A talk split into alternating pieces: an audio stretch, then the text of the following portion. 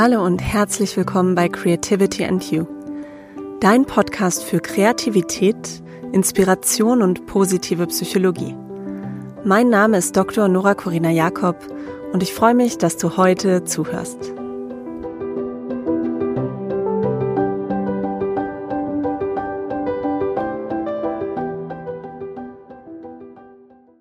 Mm, hallo und schön, dass du da bist bei einer neuen Folge des Creativity and You Podcasts. Heute möchte ich über ein Thema sprechen, was mich neben der Kreativität innerhalb der Kreativitätsforschung und im Bereich kreativer Werke total fasziniert und das sind die Filme von Wes Anderson. Diese Folge habe ich genannt, die Kreativität des Wes Anderson, Symmetrien, Pastell und schräge Familien. Und ja, Anlass für diese Folge ist, dass derzeit in Cannes die Filmfestspiele laufen und dort auch der neue Film von Wes Anderson Weltpremiere hatte, The French Dispatch. Es war ihm ganz wichtig, dass dieser Film in Frankreich die Premiere hat, eben auf eben diesem Festival und hat dafür sogar in Kauf genommen, dass der Film jetzt ein Jahr lang zurückgehalten wurde, ähm, weil er letztes Jahr dort eben nicht gezeigt werden konnte. Ja, jetzt wurde er mit großem Staraufgebot gezeigt. Ganz viele Schauspieler, die in dem Film mitgewirkt haben, waren da.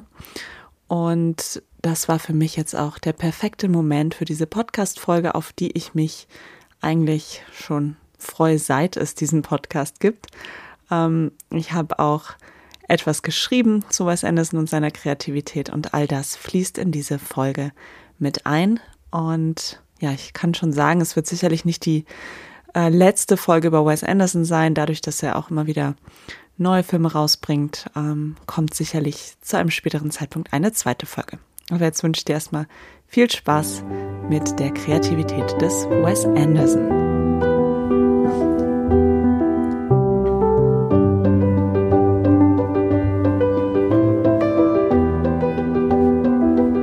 Ja, wie im Intro schon gesagt, dreht sich in dieser Folge alles um Wes Anderson, um Symmetrie, Pastelltöne, schräge Familien.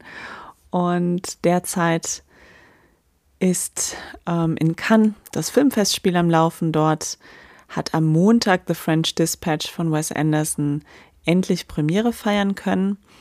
Und ja, nachdem das Festival letztes Jahr abgesagt wurde, mussten wir alle warten, dass dieser Film jetzt endlich gezeigt wird, weil vorher kam er eben nicht in die Kinos und ähm, ich denke, bis der in Deutschland läuft, wird auch ein bisschen Zeit vergehen, denn die Premiere in den USA ist auch erst im August geplant. Ja, bei The French Dispatch geht es ähm, um einen Verlag, der in Frankreich oder nach Frankreich zieht. Und hier sehen wir wieder eine Welt, die Wes Anderson sehr detailverliebt nachbaut und kreiert. Und ähm, der Film ist auch eine Hommage an das Magazin The New Yorker und auch an Frankreich. Also Wes Anderson scheint eine besondere Beziehung zu Frankreich zu haben und ähm, zeigt ja auch das Frankreich-Bild, was die Amerikaner haben. Gleichzeitig natürlich sämtliche Klischees gegenüber Frankreich, vermeintliche Marotten und das Ganze immer mit dieser Detailliebe, die Wes Anderson eben auszeichnet. Ja, für alle, die Wes Anderson nicht kennen oder die ihn zumindest nicht bewusst kennen, weil oftmals kennen Leute seine Filme, aber ähm, wissen vielleicht nicht den Namen des Regisseurs, also Wes Anderson. Er heißt eigentlich Wesley Mortimer Wales Anderson. Er ist 1969 geboren und ist amerikanischer Filmemacher. Seine Filme sind dafür bekannt, dass sie einen ganz unverwechselbaren Stil haben, sowohl was die Bildsprache angeht, als auch den Erzählstil. Und dadurch, dass sie so unverwechselbar und besonders sind, haben sie auch meine Aufmerksamkeit ähm, erweckt und mich dann gefesselt. Und ich habe mich schon sehr früh ähm, immer wieder gefragt, wie passt denn das, was Wes Anderson macht, zur Kreativitätsforschung? Wo finden wir Elemente besonders hoher Kreativität und Originalität in seinem Werk?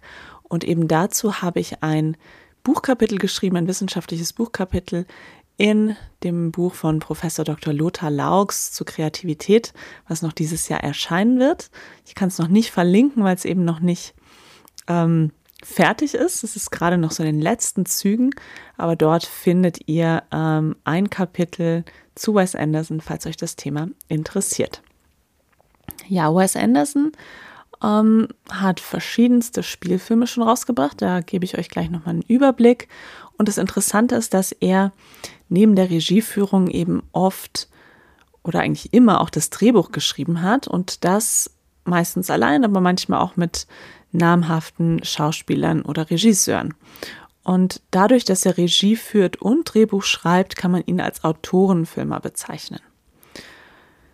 Die Filme, die Wes Anderson bisher rausgebracht hat, sind Bottle Rocket, der ist aus den späten 90ern, und Rushmore, dann aus den Nullerjahren um, The Royal Tenenbaums, dann The Life Aquatic with Steve Zissou, auf Deutsch heißt er Die Tiefseetaucher, dann Darjeeling Limited, der fantastische Mr. Fox und dann ähm, in den Zehnerjahren Moonrise Kingdom, The Grand Budapest Hotel, Isle of Dogs und jetzt 2021 The French Dispatch. Das sind die Filme von Wes Anderson.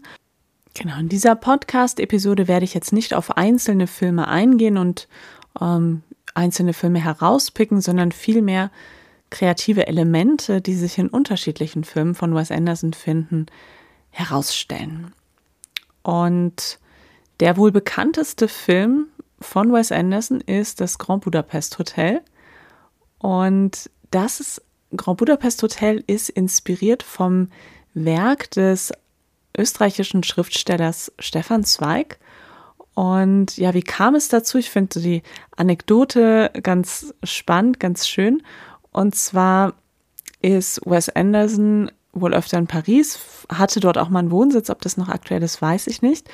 Ähm, aber vor ein paar Jahren hat er in einem Buchladen in Paris ein Werk von ähm, eben Stefan Zweig entdeckt, hat das Buch aus dem Regal genommen und hat sich diesen englischen Reprint angeguckt. Und nachdem er die erste Seite gelesen hat, im Laden noch, hat er gesagt, okay, das wird ein neuer Lieblingsautor für mich werden. Und das zeigt, Wes Anderson hatte sofort eine Faszination für das Werk von Stefan Zweig und hat dann inspiriert daraus ähm, The Grand Budapest Hotel geschrieben und umgesetzt. Und das ist Wes Andersons bisher erfolgreichster Film. Und spannend ist natürlich auch, dass es in diesem Film auch um einen Autor geht, der ja sehr beliebt ist und an dessen Grab ähm, fast schon so eine Gedenkstätte ist, an der Menschen ähm, ihren Respekt diesem Autor gegenüber ausdrücken, indem sie einen Schlüssel an das Grab hängen. Was es damit auf sich hat, erzähle ich später. Ähm, Wes Anderson ist dadurch, dass er anders ist als viele andere Filmemacher, jetzt nicht unbedingt jemand, der auf den Filmfestspielen ähm, so sehr abstaubt, weil dort ja auch viele Mainstream-Filme oft ähm, ja das Rennen machen. Mm, aber die meisten Preise hat er tatsächlich für Grand Budapest bekommen. Zum Beispiel vier ähm, Oscars, dann fünf BAFTA Awards, ein Golden Globe.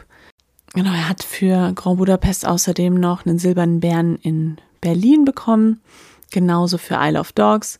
Ähm, aber Grand Budapest ist so mit Abstand sein erfolgreichster Film. Falls du mehr lesen möchtest über Wes Anderson und sein Werk, gibt es einen sehr guten englischsprachigen Wikipedia-Eintrag. Ähm, den verlinke ich dir auch in den Show Notes. Und es gibt auch einen deutschsprachigen, aber im englischsprachigen gibt es so schöne Auflistungen und Übersichten seiner Werke und auch der Schauspieler, mit denen er gearbeitet hat. Und das fand ich ganz spannend, mir das mal anzuschauen. Ja, trotz der Auszeichnung und Nominierung ist Wes Anderson ganz fernab des Mainstreams einzuordnen und das liegt eben daran, dass er so seinen eigenen filmischen Stil sehr, sehr konsequent umsetzt. Ähm, Wes Anderson erkennt man sofort. Und das ist das, was viele an ihm schätzen und loben, ist aber auch das, was manche kritisieren. Und jetzt möchte ich auf verschiedene Aspekte von Wes Anderson und seinem, sein Werk eingehen und ich möchte damit beginnen, was ihn als Regisseur eigentlich so einzigartig macht. Mm, das Spannende ist, wenn man etwas anfängt zu recherchieren zu Wes Anderson stellt man schwer, schnell fest, dass die Filmwissenschaft sich ganz schwer tut, äh, Wes Anderson einem Genre zuzuordnen. Also er lässt sich ganz schwer in die bestehenden Kategorien von ähm, Film und Genre einordnen. Und das zeigt auch das, was ich euch jetzt gleich sage, nämlich ganz unterschiedliche Perspektiven. Einmal wird Wes Anderson als modernes Beispiel des Auteurs angesehen. Ja, das Wort Auteur aus dem Französischen heißt so viel wie Autor und es beschreibt ähm, äh, Filmschaffende, die ähm, meist die Regie führen und einen ganz eigenen Stil haben, der ihr Werk deutlich von anderen unterscheidet. Man könnte es vergleichen mit den traditionelleren kreativen Domänen wie der Kunst, Musik oder Literatur, wo Autoren, Künstler, Musiker ja auch einen ganz ähm, ja, unverkennbaren Stil haben. Und so ist das hier eben auch. Und deshalb wird Wes Anderson ähm, zum Beispiel als Auteur beschrieben. Ja, das sagt auch Martin Scorsese über Wes Anderson, dass er zu den modernen Auteurs gehört. Andere Filmwissenschaftler sagen, dass Wes Anderson der künstlerischen Strömung der melancholischen Komödie zuzuordnen ist. Auch das ist außerhalb des Hollywood Mainstreams angesiedelt und hier ist dieses Genre so gekennzeichnet, dass dann intellektueller Anreiz besteht, wie auch Witz und Unterhaltung. Also eine etwas anspruchsvollere Unterhaltung, könnte man sagen. Und interessanterweise gibt es so eine Gruppe an Regieführenden, die alle etwa in den 1970ern geboren wurden, die sich durch lakonischen Humor auszeichnen und auch immer wieder mit den gleichen Schauspielerinnen und Schauspielern arbeiten und dieser Strömung der melancholischen Komödie zugeordnet werden. Ja, und es gibt so ein paar Schauspielerinnen und Schauspieler, die man immer wieder in Wes Andersons Filmen sieht. Und allen voran ist das Bill Murray. Der hat schon neunmal mitgewirkt. Dicht gefolgt von Owen Wilson. Er und Owen Wilson, also Wes Anderson und Owen Wilson, kennen sich aus der Uni, waren auch mal Mitbewohner und haben eigentlich fast alle Wes Anderson-Filme gemeinsam gemacht. Ähm, er ist, glaube ich, nur bei Moonrise Kingdom nicht zu sehen. Hm, sonst aber eben überall. Und weitere Schauspieler, die man oft sieht bei Wes Anderson, sind zum Beispiel Adrian Brody, ähm, William Defoe, Jeff Goldblum, Angelica Houston. Ähm, man sieht auch Francis McDormand ein paar Mal, Edward Norton auch häufig. Ähm, das sind ja alles namhafte Schauspieler. Tilda Swinton, Jason Schwartzman und ähm, ja, aber in jedem Film eben ganz anders und ganz neuartig, mal in größeren und mal in kleineren Rollen. Aber man hat so den Eindruck, das ist so eine Filmcrew, ähm, die man bei Wes Anderson einfach ja immer wieder antrifft. Andere ordnen Wes Andersons Filme dem Indiewood zu. Indie für Independent oder Independent Kino und Wood für Hollywood. Und genau dazwischen ist Indiewood eben angeordnet und ja, Indiewood ermöglicht eben den Filmschaffenden mehr kreativen Freiraum in ihrer Arbeit umzusetzen. Es gibt weniger Komitees und Prüfungen und die können sich einfach in der Postproduktion ihrer Filme mehr Zeit nehmen. Und was diese Filme auch auszeichnet, ist, dass sie immer zuerst auf Filmfestivals laufen. Und das haben wir hier bei Wes Anderson ja auch gerade. Ja, der hätte den Film ja letztes Jahr auch einfach in den Kinos ähm, zur Premiere bringen können, aber das wollte er eben nicht und hat auch das Cannes Film Festival dieses Jahr gewartet. Ja, es gibt noch zwei andere Kategorien, die ähm, mit Wes Anderson verbunden werden. Das eine heißt New American Smart Film. Ähm, ist auch was zwischen Arthouse, Independent und kommerziellem Hollywood-Film irgendwo dazwischen, spricht vor allen Dingen ein jüngeres, gebildetes, unkonventionelles Publikum an und was hier auch spannend ist, und das finden wir bei Wes Anderson ganz deutlich, ist, dass es längere Szenen gibt, weniger Schnitte und missliche Szenen, zum Beispiel zwischen zwei Personen oder bei Familientreffen.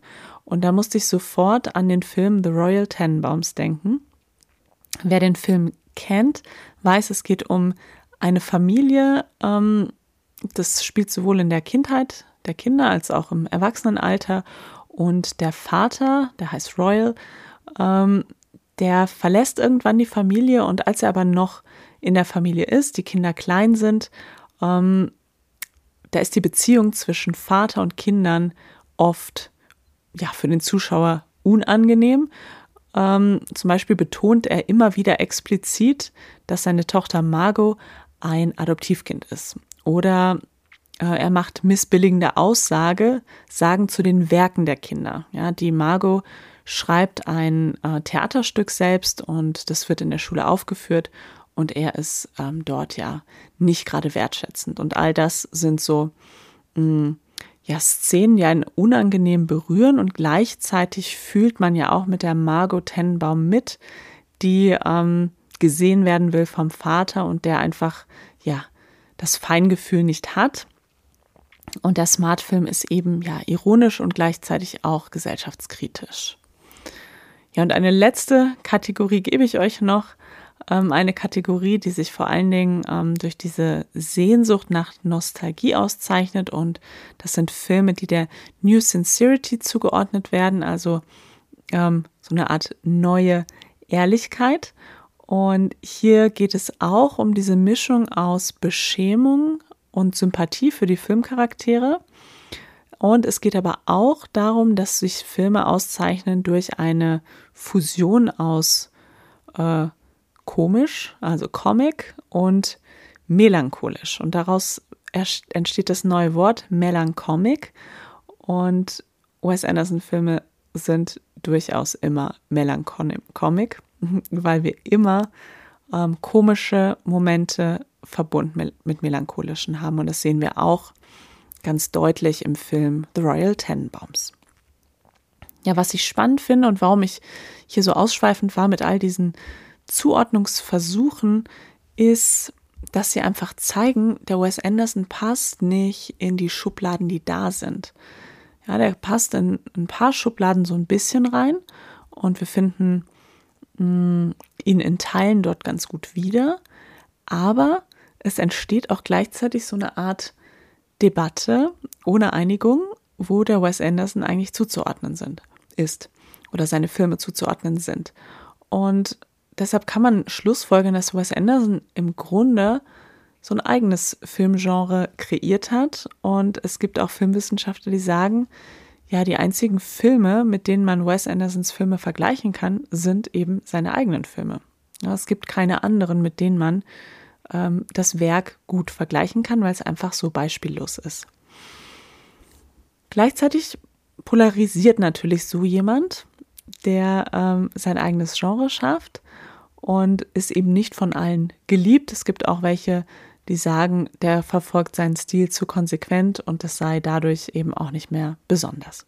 Aber Wes Anderson hat auch eine ganze Reihe an Fans, die seine Filme lieben, die die Ungewöhnlichkeit seiner Filme lieben und das zeigt auch zwei wichtige Kriterien für Kreativität. Wenn du eine der ersten Podcast-Folgen gehört hast, wo Kreativität definiert wird, dann weißt du, Kreativität ist unter anderem Ungewöhnlichkeit und Angemessenheit und diese Elemente finden wir hier ganz deutlich. Ja, die Filme sind ungewöhnlich, lassen sich schwer in eine Schublade packen und gleichzeitig sind sie angemessen, weil nämlich so viele Menschen ja seine Filme lieben, bewundern ähm, und sie genießen.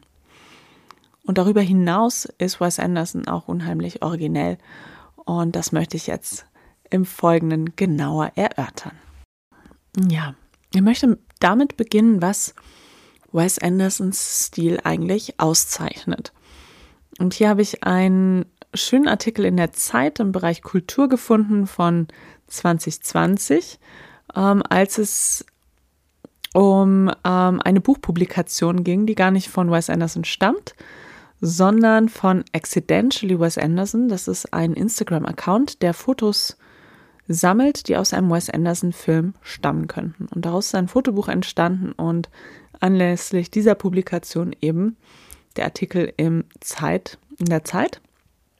Und daraus möchte ich kurz zitieren. Ich verlinke den Artikel auch in den Shownotes. Ähm, ja, das Zitat. Alles ist zum Beispiel furchtbar symmetrisch in den Bildern von Anderson. Streng zentralperspektivisch sind sie meist aufgebaut. Und wenn die Kamera in Bewegung gesetzt wird, wird sie streng horizontal im 180-Grad-Winkel am Geschehen vorbeigefahren, als ließe sich die Welt am besten durch die Fenster eines Zuges beobachten, der auf schnurgeraden Schienen durch die Landschaft fährt. Weshalb der Zugfilm The Darjeeling Limited vielleicht nicht der beste, aber der im Anderson-Sinne wahrste seiner Filme ist. Form und Inhalt finden hier zu einer perfekten Symbiose. Und das Zitat, das längere Zitat, wollte ich als Einstieg nehmen, weil da so viel drin steckt. Also der Stil von Wes Anderson zeichnet sich eben durch diese ja, Symmetrie aus, durch ähm, diese dieses Vorbeifahren an Szenen, und da gibt es auch ähm, in verschiedenen Filmen ganz gute Beispiele. Zum Beispiel fange ich mal an mit ähm, Moonrise Kingdom, wo so eine Kamerafahrt durch ein ja, Querschnitt des Hauses stattfindet am Anfang. So was ähnliches haben wir auch ähm, bei den Royal Tenenbaums. Also die Kameraführung ist eine ganz besondere und man fährt als Zuschauer sozusagen daran vorbei in so einer gewissen ähm, Entfernung und das macht das Ganze auch künstlich. Gleichzeitig identifiziert man sich damit auch, ähm, eben über die Charaktere. Also wer weiß, ähm, wie Wes Anderson seine Filme aufbaut, ähm, wer den Stil von Wes Anderson einmal ja für sich erkannt hat, der ist in der Lage, an schon einem Standbild oder nach wenig, wenigen Sekunden eines Films zu sagen, das ist ein Wes Anderson-Film.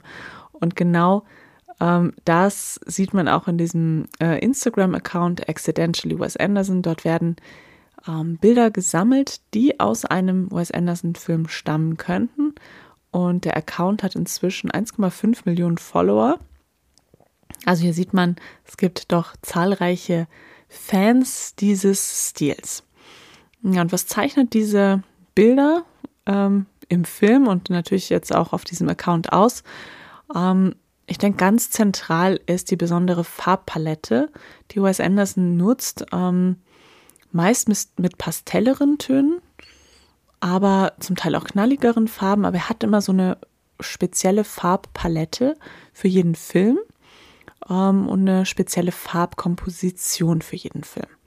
Farben erinnern auch oft an Jugendstil oder auch an Bilderbuchillustrationen und es gibt ganze äh, YouTube-Videos und Internetseiten, die sich mit diesen Farbpaletten in den einzelnen Filmen von Wes Anderson befassen. Dann ist das Set so gestaltet, dass man oft den Eindruck hat, in so ein menschliches Puppenhaus einzutauchen.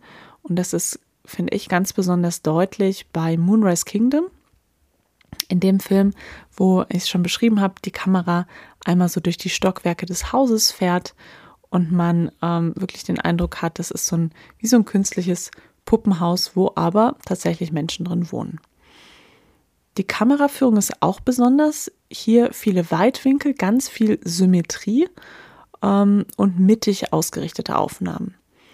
Es ist auch alles immer in geraden Linien ausgerechnet und ähm, die Kamera führt einen in die Symmetrie rein und auch wieder raus. Mhm. Außerdem benutzt Wes Anderson auch gerne so Overhead-Shots, das heißt so eine Kameraführung aus der Aufsicht. Ähm, was er auch macht, sind lange Kamerafahrten, mit denen er den Zuschauer durch das Set durchführt und sozusagen einzelne ähm, Szenen abfährt. Und das macht das Ganze eben ja ein bisschen künstlich. Man betont diese einzigartige Welt, die da geschaffen wird bei Wes Anderson. Ähm, gleichzeitig nutzt er mit der Kamera aber auch manchmal Techniken, um einzelne Szenen und Filmmomente nochmal hervorzuheben. Und das macht er dann mit Slow Motion. Um, ähm, ich denke da zum Beispiel an eine Szene von The Darjeeling Limited, wo die Brüder dem Zug hinterherrennen mit ihrem ganzen Gepäck und das wird dann auch durch Musik untermalt. Und diese Szene ist eben ja ganz zentral, weil sie dort auch so ihren Ballast abwerfen und auf diesen Zug noch aufspringen und so dieses ganz, ganz viele unnötige Gepäck, was sie da dabei haben, loslassen. Oder es gibt noch so eine Slow-Motion-Filmszene bei Moonrise Kingdom als Susie und Sam. Das sind die zwei Hauptdarsteller, zwei Kinder. Ich glaube, die sind so vielleicht zwölf Jahre alt, maximal. Ähm, die heiraten in einer ähm, ja, Kapelle beziehungsweise einem Zelt äh, von einem Pfadfindercamp. Dort gibt es so eine Kapelle und die werden dort getraut von einem der Scouts. Und als sie für die Hochzeit oder nach der Hochzeit aus dieser Kapelle rauskommen, ähm, ja, spielt ein besonderer Song und die beiden laufen so in Zeitlupe äh, gefilmt dort heraus. Ja, dadurch bekommen diese Szenen natürlich nochmal ein ganz anderes Gewicht, ähm, dadurch, dass die Zeit etwas langsamer vergeht. Und ja, diese besondere Art von Wes Anderson eben, ja, Symmetrie, Parallelität und diese besondere Bildsprache zu zeigen, spricht auch für eine ganz besondere Ästhetik, die ihm wichtig ist. Wes Anderson hat auch zwei Filme ähm, gemacht, die eben keine Spielfilme mit Schauspielern sind, ganz klassisch, sondern ähm, Stop-Motion-Animationen mit gebastelten Figuren. Und das ist bei dem fantastischen Mr. Fox und bei Isle of Dogs der Fall. Ähm, Isle of Dogs läuft, glaube ich, auch gerade auf ähm, Netflix für diejenigen, die den noch nicht gesehen haben. Und ja, diese Technik des Filmemachens ist eher veraltet, weil sie einfach so aufwendig ist. Und ähm, im Wes Anderson ist es aber wichtig, mit dieser besonderen Technik zu arbeiten, weil man dadurch eben auch wieder eine ganz besondere Ästhetik erzielen kann. Zum Beispiel, ähm, wie der Wind durch das Fell des Hundes ähm, weht bei Isle of Dogs. Ja, dass, dass man das eben erzeugt, dadurch, dass es wirklich eine Figur ist. Ähm, ja, Ästhetik, wie ich schon gesagt habe, spielt eine ganz zentrale Rolle, weil Wes Anderson einfach so viel Wert drauf legt, auf die kleinsten Details. Also das Filmset, die Kostüme, alles ist so perfekt kuratiert und bis ins Detail durchdacht. Ähm, und diese Ästhetik zieht sich nicht nur durch die Bildsprache, die er nutzt, sondern tatsächlich auch durch die Dialoge. Ähm, gerade bei Grand Budapest Hotel, finde ich, sind die Dialoge auch von so einer besonderen Sprachästhetik gekennzeichnet. Und es geht auch so weit, dass die Tonaufnahmen ähm, einer Ästhetik folgen. Und so hat er bei, beim fantastischen Mr. Fox die Schauspieler nicht in einem klassischen Tonstudio einsprechen lassen, sondern im Wald. Weil er wollte, dass ein natürliches Umfeld geschaffen wird und dadurch, dass der fantastische Mr. Fox, der Film eben im Wald spielt, wollte er, dass eben auch die Aufnahmen dort stattfinden, um diese Tonqualität waldästhetisch zu haben, wenn man das mal so sagen kann. Ja, und genauso eben auch die Dialoge. Die Dialoge sind voller Sprachgewalt, ähm, viel Wortwitz, sehr pointiert, eine sehr bildhafte Sprache. Mm, und hier möchte ich mal einen Monolog von Monsieur Gustave, das ist der mh, mm, Hauptcharakter oder die Hauptfigur im Grand Budapest Hotel. Und der ist der Concierge des Grand Budapest Hotel. Und kurz nach Ausbruch des Krieges ähm, ja, spricht er diesen Monolog. Und den, den ähm, zitiere ich jetzt einfach mal.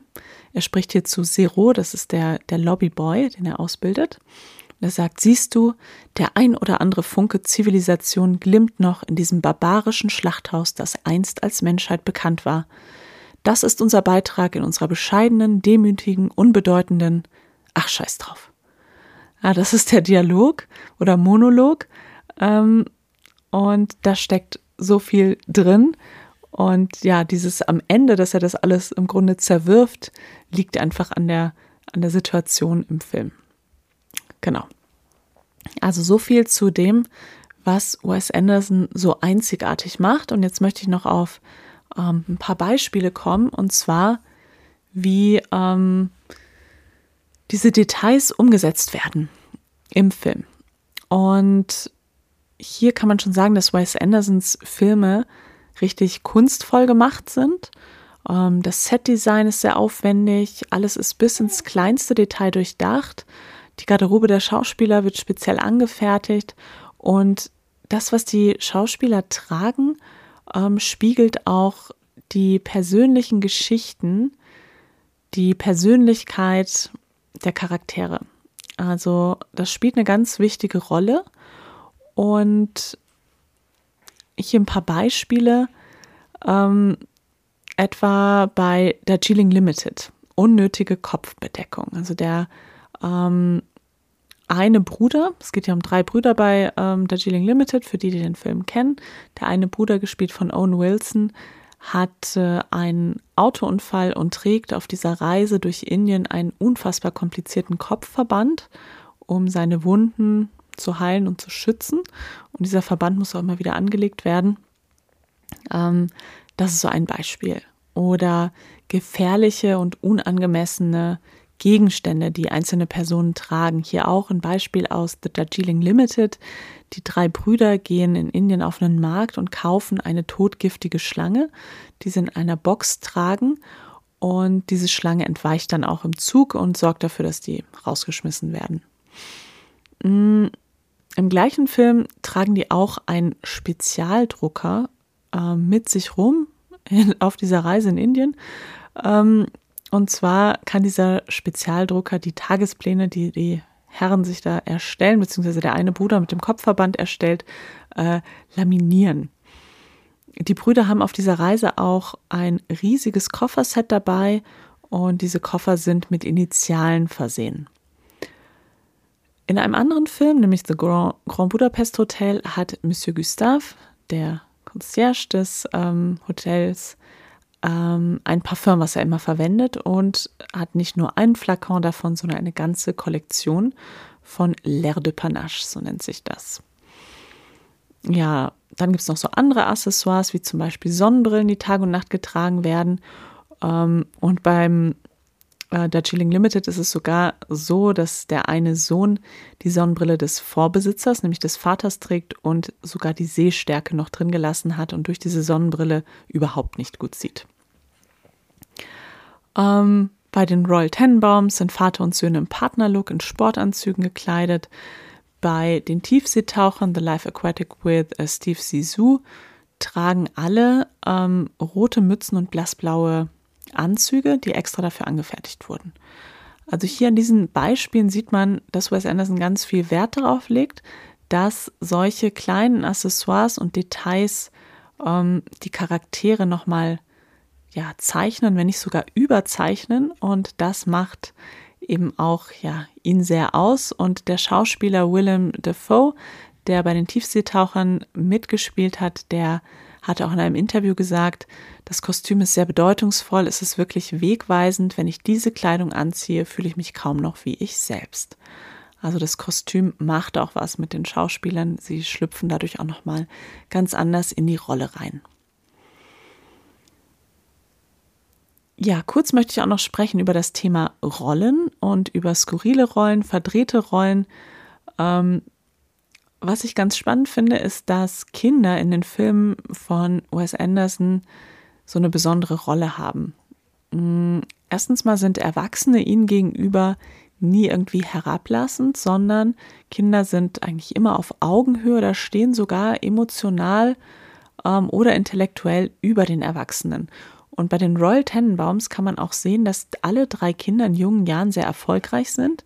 Richie ist Tennisprofi, Margot ist Schriftstellerin, Chess ist Geschäftsmann und die sind in ihren Kinderjahren eigentlich wie Erwachsene und sehr reif und später im Erwachsenenalter wiederum sind sie nicht mehr so reif. Da haben sie dann ähm, ja, Schwierigkeiten, emotionale Krisen. Also die sind in Kindesjahren viel reifer als später. Und bei Moonrise Kingdom und auch beim Grand Budapest Hotel werden von Kindern bzw. Jugendlichen sehr ernsthafte Liebesbeziehungen geführt. Und in beiden Fällen wird ja auch unter besonderen Bedingungen geheiratet. Bei äh, Moonrise Kingdom, da heiraten die beiden Kinder, ich glaube, wie gesagt, die sind so zwölf Jahre alt, äh, im Pfadfindercamp. Und bei äh, Grand Budapest Hotel findet die Trauung vom Lobbyboy und seiner großen Liebe Agatha, die ähm, in der Bäckerei arbeitet, auf einer Klippe statt und der Hotelconcierge Monsieur Gustave traut sie dort.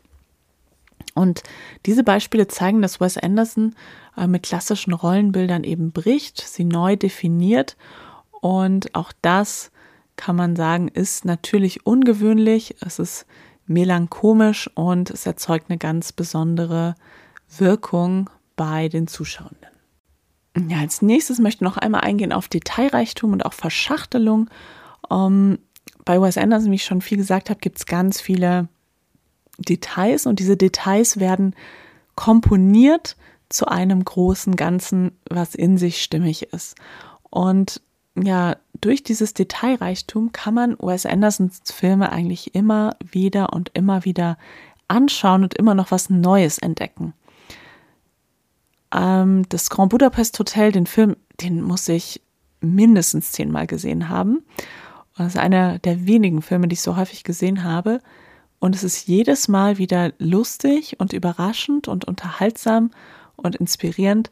Und man findet immer wieder neue Details, beziehungsweise nutzen sich die Szenen nicht ab. Und das finde ich sehr besonders. Das erlebe ich auch, wenn ich den fantastischen Mr. Fox schaue oder ähm, die Royal Tenenbaums, Darjeeling Limited, all diese Filme von Wes Anderson, die geben einem so viel Informationen und Details. Ähm, da stecken so viele Beobachtungen drin, so viele Gefühle und das macht diese Filme einfach für mich auch ganz besonders, weil sie sich nicht abnutzen. Und das macht auch ein kreatives Werk aus, dass man immer wieder etwas Neues, neue Hinweise, neue Elemente, neue Inspirationen mm, bekommt, die man gar nicht alle auf den ersten Blick erfassen kann, sondern dass man immer wieder was anderes erkennt. Und ich finde, das erkennt man in einem guten Kunstwerk und das erkennt man auch in einem guten Film. Und das ist etwas, was für mich die Filme von Wes Anderson ganz besonders macht. Und ähm, ja, diese Überdetaillierung könnte man schon fast sagen, die findet man auch wirklich in vielen Filmen. Hm, hier noch ein paar Beispiele, also sowohl in Moonrise Kingdom als auch beim fantastischen Mr. Fox als auch im Grand Budapest Hotel wird ein Plan oder ein Fluchtplan anhand einer Karte geschmiedet und dort stecken zahlreiche Details drin, die dann ähm, so animiert dargestellt werden, meistens in dieser äh, Overhead-Film-Perspektive, ähm, also von oben oder aus dem Blickwinkel des Schauspielers, der Schauspielerin oder der, ähm, ja, des Tieres, dann beim fantastischen Mr. Fox. Mhm. Womit er auch arbeitet, sind manchmal geteilte Bildschirme und so verbindet er zwei Szenen miteinander, die beide in sich detailreich sind und die dann ähm, eben zeitgleich stattfinden. Das wird bei Moonrise Kingdom genutzt, wenn zum Beispiel Telefonate stattfinden. Dann sieht man sozusagen beide Orte des Telefonierens. Und am eindrucksvollsten macht er das, finde ich, beim Grand Budapest Hotel, dieses Detailreichtum mit einer Geschichte in einer Geschichte in einer Geschichte. Ähm, ganz zu Beginn des Films, wenn er anfängt, gibt es die Rahmenhandlung, die in der Gegenwart stattfindet. Man sieht ein Mädchen, das auf einen Friedhof geht und dort einen Hotelschlüssel an das Grab eines Autors hängt. Und das Buch des Autors, The Grand Budapest Hotel, hält sie in den Händen. Das ist die erste Ebene. Dann kommt die zweite Ebene der Handlung. Man sieht den Autor des Buches, was sie in den Händen hält, in den 1980er Jahren in seinem Büro. Ähm, und er berichtet dort von einer Schreibblockade. Gleichzeitig ist ein kleiner frecher Junge da, der, ich glaube, mit der Wasserpistole spielt und ihn ähm, verärgert, während er in die Kamera spricht. Das ist die zweite Rahmenhandlung. Dann schließlich eröffnet sich die dritte Handlungsebene. Und zwar sieht man hier den ähm, Autor, der von dieser Schreibblockade geplagt war, in seinen jungen Jahren und er ist Gast im Grand Budapest Hotel.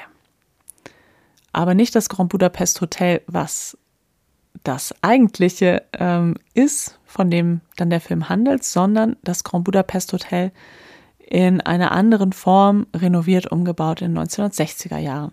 Und dann kommt die eigentliche vierte Ebene und das ist im Grunde die Ebene, auf der fast der ganze Film stattfindet, ähm, das Grand Budapest Hotel in den 1930er Jahren. Jahren. Also man sieht hier, es gibt vier Ebenen der Handlung, ähm, bis man dort ankommt, wo eigentlich die Geschichte, die erzählt wird, spielt. Ja, und noch ein letztes Detail ähm, des Detailreichtums. Wes Anderson nutzt ganz gerne eine Kapitelstruktur bei seinen Filmen und legt hier den Film so analog zu einem Roman dar und schafft darüber auch wieder so eine Art Künstlichkeit des Films. Also dieses Spiel mit der Künstlichkeit und gleichzeitig des sich Identifizierens mit Filmfiguren, ähm, mit Schicksalen, ist was, womit Wes Anderson ähm, ja ganz gerne spielt.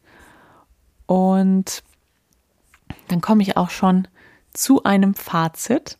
Ähm, Wes Anderson ist ein einzigartiger Filmemacher. Ich glaube, das äh, konntest du in den letzten Minuten, fast 40 sind es schon, ähm, raushören, dass sein Werk etwas Besonderes ist. Und vielleicht hast du jetzt auch Lust, dir seine Filme mal anzugucken, falls du sie noch nicht kennst oder falls du sie noch nicht alle kennst, ähm, dich ja durch die Filmografie durchzugucken.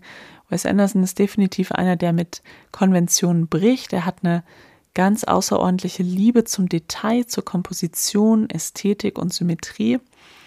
Mm, er erzählt von besonderen Menschen, besonderen Beziehungen, äh, besonderen Tieren.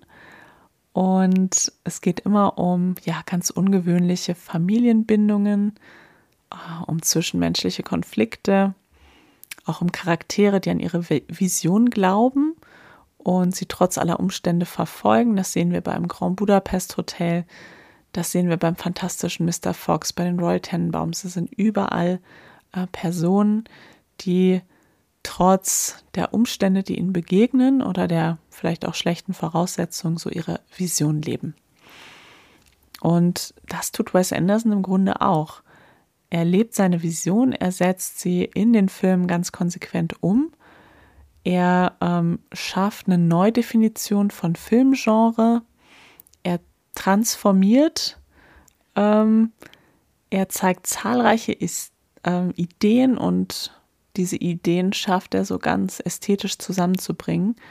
Und ich finde, in jedem Wes Anderson-Film, den man schaut, taucht man in so eine andere Welt ein. Und es ist absichtlich eine künstliche Welt. Ja, die Orte ähm, gibt es nicht, an denen der Film spielt, aber es sind immer Anspielungen. Und auch im Grand Budapest Hotel, ja, Anspielungen an den Zweiten Weltkrieg, die auch durch die Art und Weise, wie sie gemacht sind, auch irgendwie wieder was Melancholisches haben. Und durch diese Anspielung ist auch immer ganz viel Raum für Identifizierung da, für sich selbst da drin erkennen. Und ja, das Tolle ist, diese Welten, die Wes Anderson schafft, die nutzen sich nicht ab, sondern jedes Mal, wenn man so einen Film neu guckt, findet man auch wieder etwas Neues, etwas Inspirierendes. Und ähm, ja, für mich sind die Filme wirklich ein großer Gewinn. Ich freue mich, dass es sie gibt. Ich bin auch sehr gespannt auf den French Dispatch, wenn der dann, dann hoffentlich bald auch äh, hier in Deutschland in den Kinos zu sehen ist. Und ich hoffe, ich habe dir ein bisschen Lust gemacht auf diese Filme und auch auf die ja, Betrachtung dieser Filme unter dem Aspekt der Kreativität, nämlich was macht sie besonders, was macht sie außergewöhnlich und ähm, ja, was inspiriert vielleicht von den Dialogen, von der Art und Weise etwas darzustellen und umzusetzen. Und ja, schau dir auch gerne diesen Accidentally Wes Anderson, den Instagram-Account. Da kann man auch, wenn man selber so ein Bild geschossen hat, ähm, ja, das verlinken lassen. Ich glaube, die haben inzwischen unfassbar viele Anfragen, aber versuchen kann man es ja. Ähm, vielleicht inspiriert es dich ja auch zu symmetrischer Fotografie von pastellfarbenen Gebäuden. Und ja, ich wünsche dir alles Gute, freue mich auf die nächste Podcast-Folge in zwei Wochen. Bis dahin viel Inspiration, viele tolle Filme. Ich freue mich wie immer sehr, wenn du diesen Podcast abonnierst, positiv bewertest, mir eine schriftliche Bewertung dalässt, ihn weiterempfiehlst und teilst.